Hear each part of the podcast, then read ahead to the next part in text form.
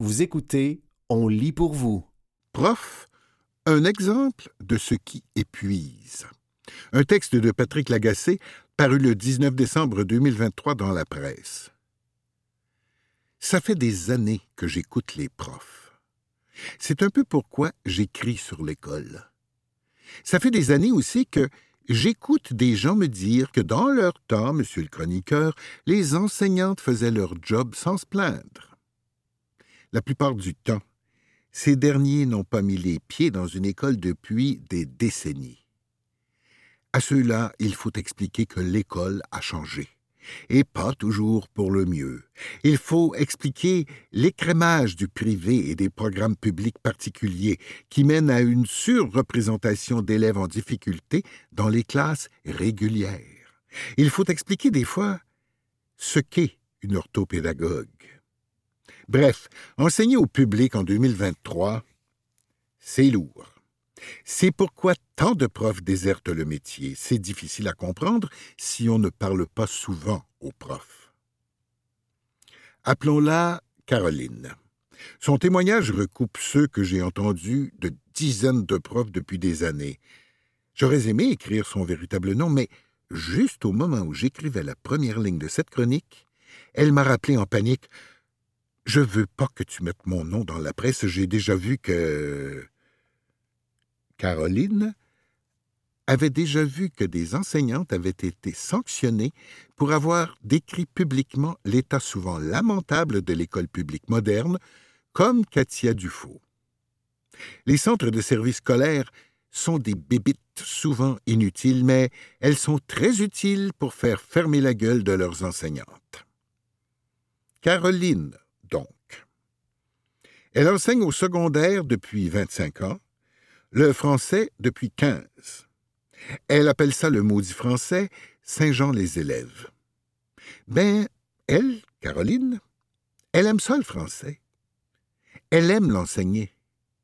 Mais depuis quelques années, remarque-t-elle, ça ne va plus. Ça ne va plus du tout. Les élèves qui arrivent dans sa classe manquent de notions de base. Qu'est-ce qu'un nom, un adjectif, un verbe, un déterminant? Ils auraient dû apprendre ça au primaire. Souvent, ils ne le savent pas. Alors on y prit en secondaire 2, année d'un examen ministériel, pour revoir ça.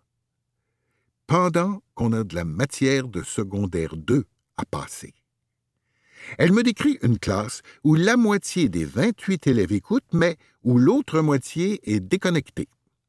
Ils n'ont pas la base, comment veux-tu qu'ils suivent?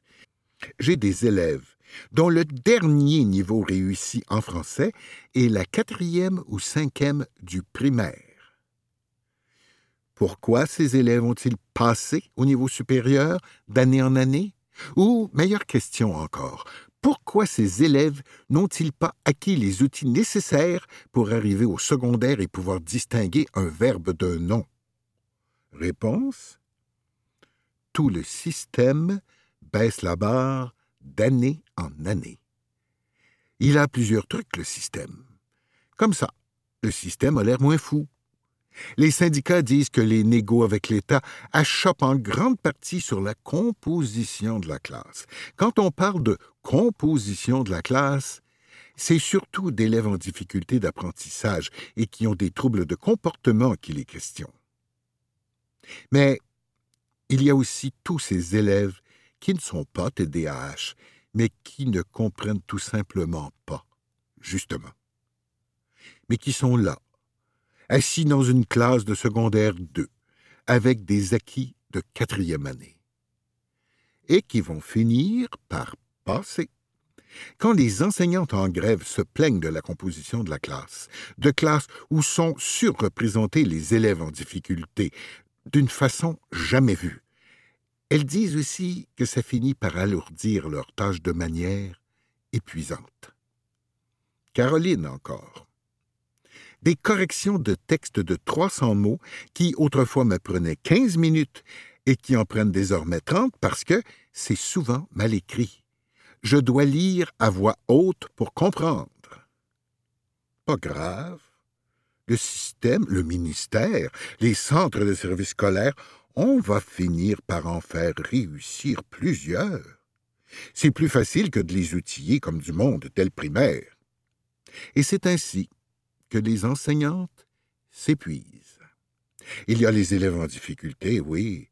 Il y a ceux qui ont des troubles de comportement, oui. Mais il y a aussi le rattrapage qu'elles doivent improviser à la moyenne des petits ours, parce que tant de leurs élèves n'ont pas les notions de base. Et c'est ainsi que des profs de cégep accueillent des jeunes fraîchement sortis du secondaire et font le même constat que Caroline dans sa classe de secondaire 2. Coudon, ils n'ont pas de niveau 4. Ils font des fautes qu'on ne devrait plus faire au cégep. Ils ne maîtrisent pas les règles de base. Je cite un prof du niveau collégial, Nicolas Chalifour. On a dans nos classes qui nous arrivent du secondaire, et c'est fort comme expression, des analphabètes fonctionnels qui ont de la difficulté à percevoir l'ironie, par exemple, ou le sens figuré.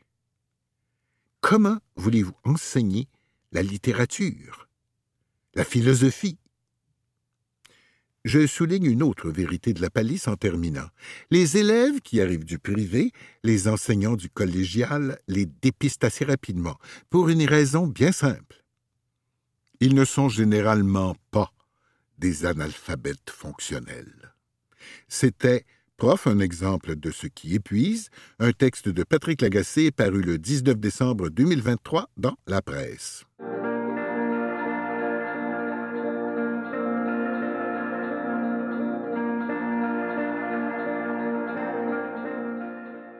Convainc-moi que l'intelligence artificielle menace l'humanité.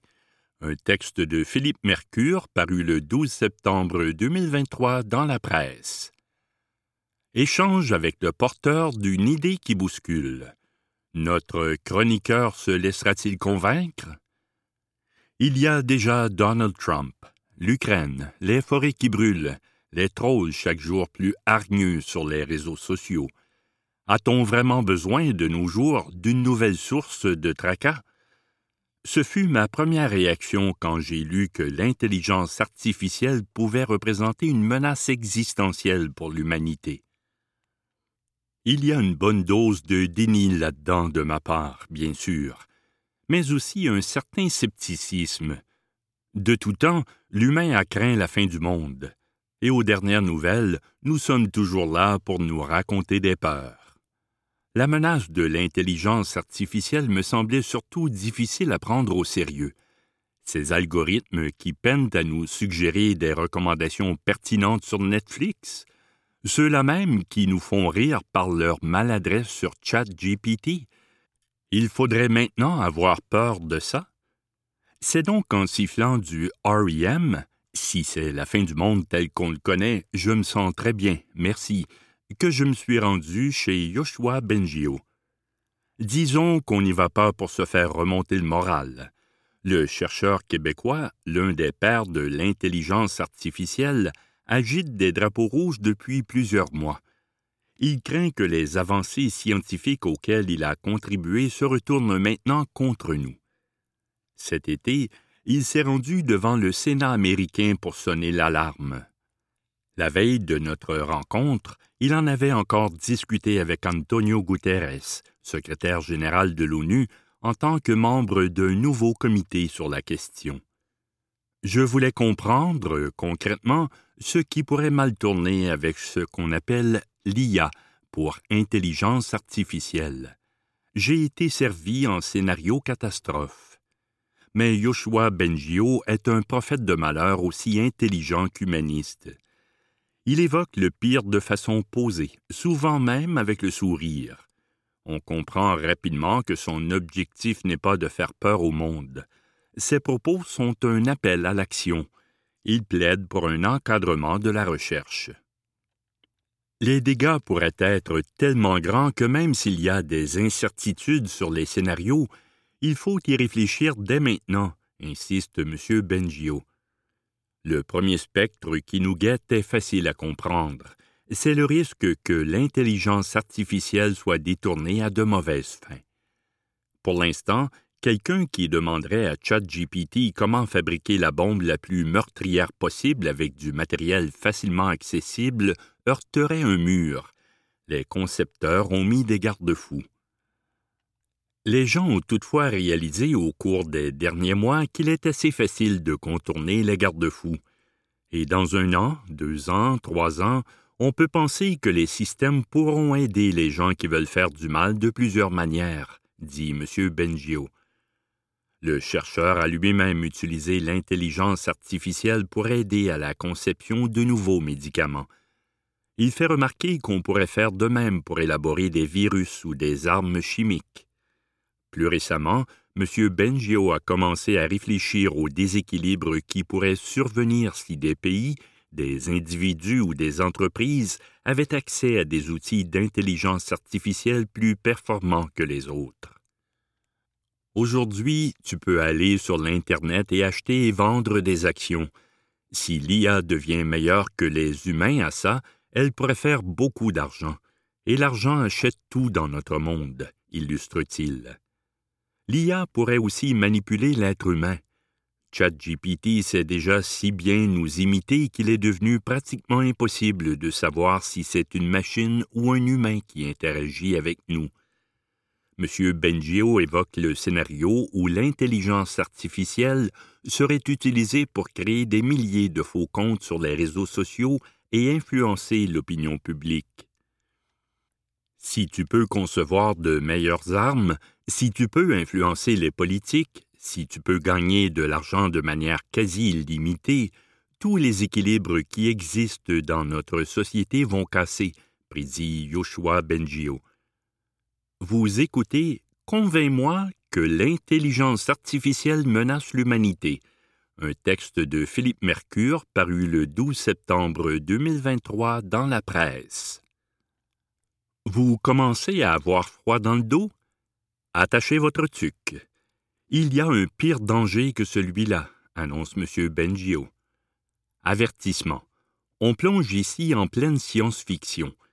Mais Joshua Bengio estime qu'on ne peut exclure la possibilité que l'intelligence artificielle acquiert un désir d'auto-préservation et se mette à agir pour ses propres intérêts, au détriment de ceux des humains.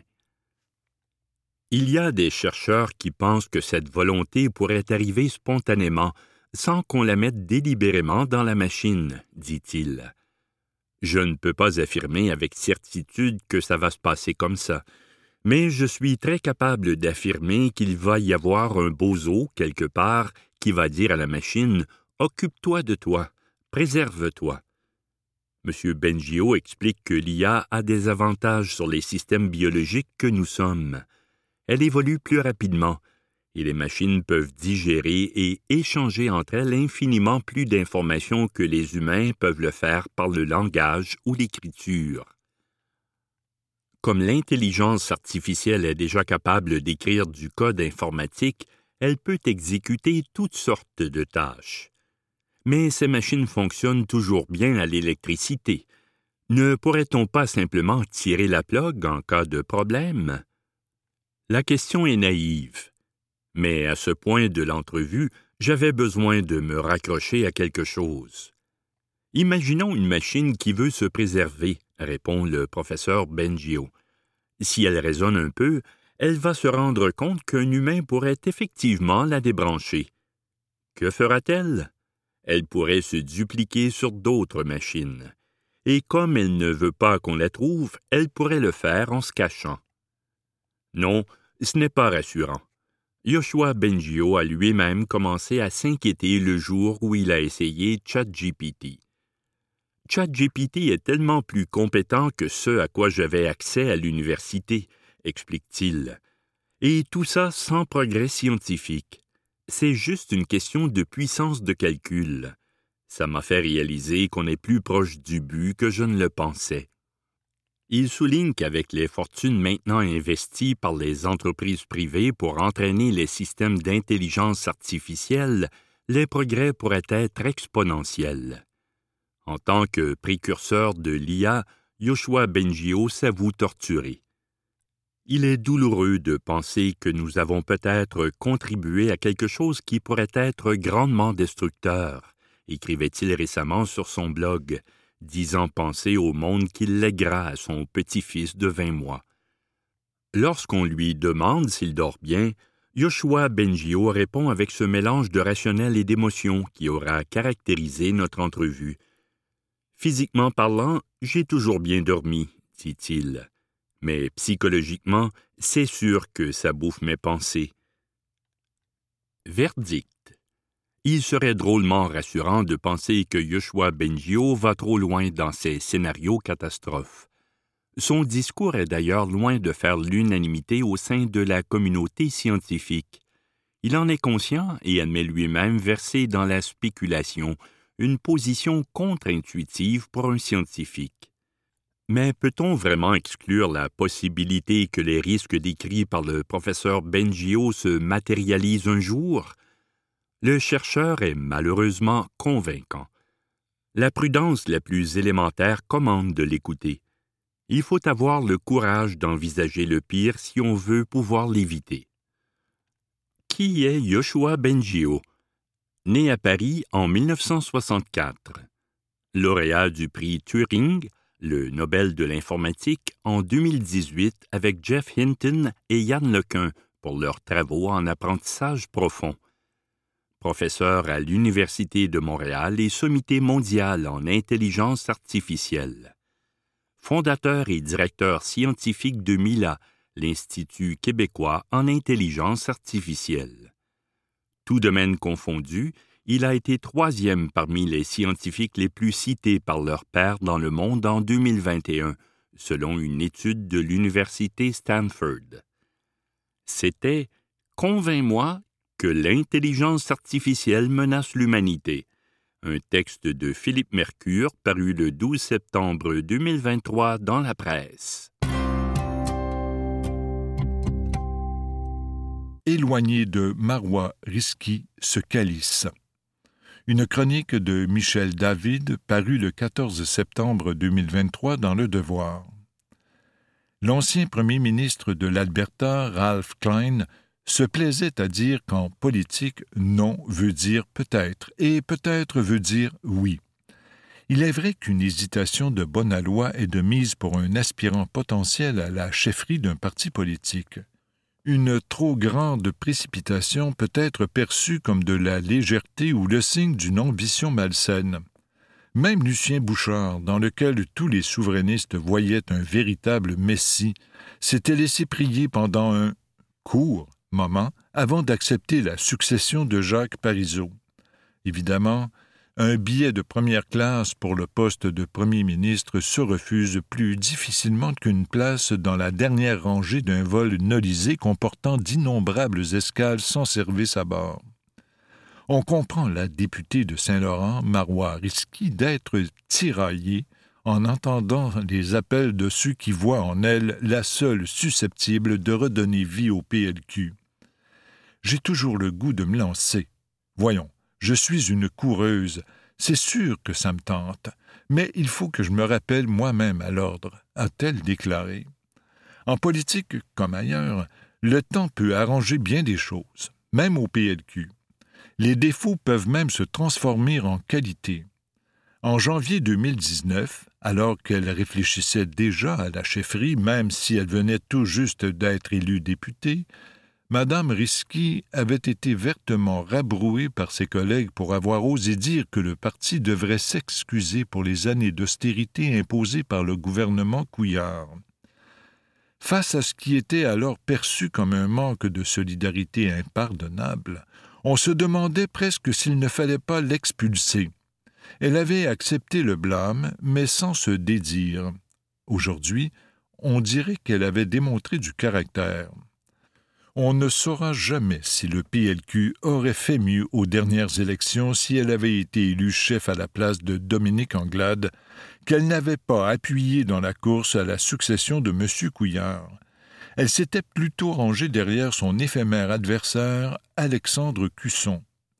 En revanche, de tous ceux dont le nom est encore évoqué, Madame Risky est assurément celle qui pourrait redonner espoir aux libéraux. Son collègue de Pontiac, André Fortin, qui s'est désisté encore une fois, lui a lancé un appel à peine voilé en déclarant qu'elle ferait une bonne chef et qu'elle récolterait beaucoup d'appui au sein du parti. Il ne faut pas se faire des illusions. Elle ne changera pas la nature du PLQ. Le parti ne pourra pas rivaliser de nationalisme avec la CAQ. Madame Risky représente elle-même une circonscription dont moins de la moitié des électeurs sont francophones. On peut cependant penser qu'elle saurait lui donner une direction plus claire, et son efficacité à l'Assemblée nationale n'est plus à démontrer. Si elle décidait de plonger, elle serait sans doute élue sans opposition, comme l'avait été Madame Anglade, n'en déplaise aux apôtres d'un débat d'idées. Cela ne signifie pas qu'on assisterait à une quelconque risquimanie.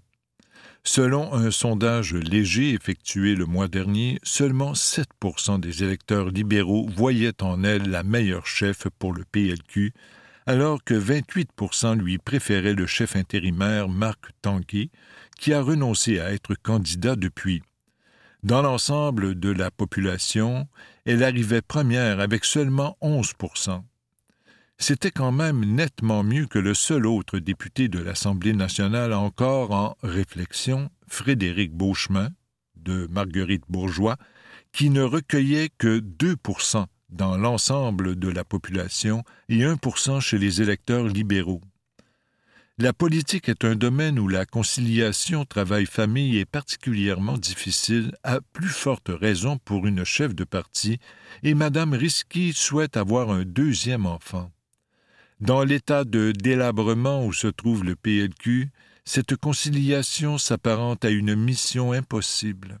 Chaque chose en son temps. Si talentueuse que soit la députée de Saint-Laurent, il lui faudra beaucoup de temps pour refaire du PLQ un sérieux aspirant au pouvoir. De longues années durant lesquelles elle s'usera inévitablement jusqu'au jour où il deviendra plus avantageux de proposer un nouveau visage aux électeurs. Pendant huit ans, de 1950 à 1958, Georges-Émile Lapalme s'est évertué à reconstruire le PLQ qui s'était effondré devant l'Union nationale.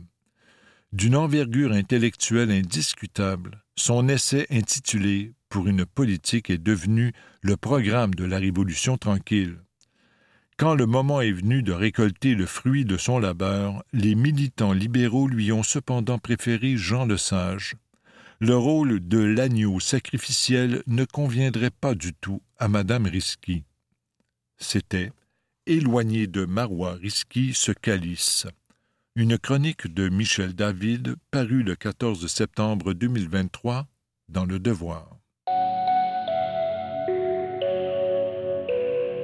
Des moutons changent d'adresse en pleine ville un texte de Henri Wallet Vézina paru le 11 septembre 2023 dans la presse.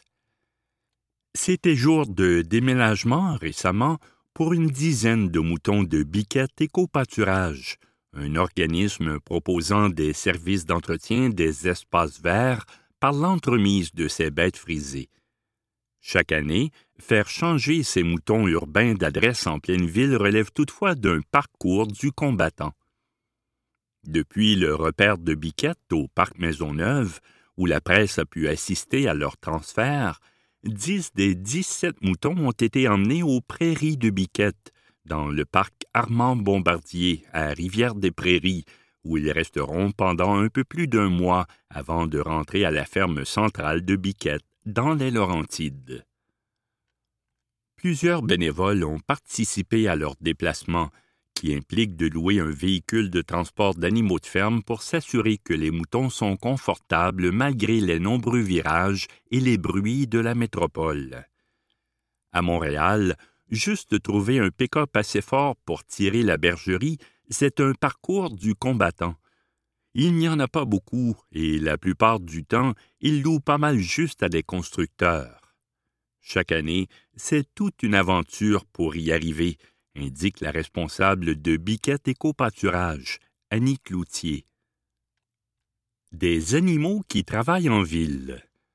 Une fois par année, surtout l'été, une vingtaine de moutons de l'organisme viennent travailler en ville. Ils poursuivent sensiblement chaque fois la même mission entretenir les parcs urbains de façon écologique, en broutant l'herbe, mais aussi le trèfle et les pissenlits Les animaux contribuent aussi à enrichir la terre en réduisant l'usage des pesticides ou encore l'utilisation de tondeuses à essence. Le simple fait de laisser des moutons et des chèvres brouter librement dans le parc augmente l'activité microbienne dans le sol et améliore la biodiversité des lieux, expliquait l'une des deux conceptrices du projet, Joël Boilly, dans la presse il y a quelques années. Nos moutons sont doux de caractère et aussi faciles avec le public, donc ça contribue également à amener un peu de campagne en ville, à rapprocher les gens des animaux et de la terre, dit Annie Cloutier. Son groupe, en activité depuis 2016 à Montréal, avait commencé au parc du Pélican, dans le Vieux-Rosemont. Les moutons sont aussi passés par les parcs Lafont et Beaubien au fil des années, en plus du jardin botanique. Depuis 2021, l'arrondissement de Rivière-des-Prairies, Pointe-aux-Trembles, accueille aussi les animaux de l'organisme, qui logent le reste du temps au parc Maisonneuve. Le lieu est aussi l'occasion pour des étudiants en agriculture urbaine, entre autres, de participer à des activités de formation. Des ateliers sont aussi offerts à la population. Vers une ferme permanente? Annie Cloutier ne s'en cache pas. Son rêve ultime serait que Biquette Éco-Pâturage puisse avoir une ferme permanente à Montréal. L'été, au parc Maisonneuve, on retrouve déjà des poules, un potager et des herbes médicinales au repère de Biquette. Une ferme, ça serait vraiment la totale pour nous. On n'aurait plus besoin de transporter nos moutons sans cesse avec des voitures à essence et surtout, on pourrait avoir des bénévoles à l'année pour s'en occuper, selon Annie Cloutier. Elle soutient avoir déjà tenté d'entamer des discussions avec des acteurs comme la ferme en Grignon, mais en vain. L'idéal pour nous, au fond, ça serait vraiment de rester au parc Maisonneuve, indique Mme Cloutier. Elle propose d'intégrer une ferme locale au projet de construction d'un pavillon du côté nord du parc. On pourrait très bien y implanter une bergerie à l'année, qui deviendrait aussi un lieu d'enseignement. Il y a déjà une auge et toute une section avec des arbres. Le lieu est parfait, conclut-elle. C'était Des moutons changent d'adresse en pleine ville un texte de Henri Wallet Vézina paru le 11 septembre 2023 dans la presse.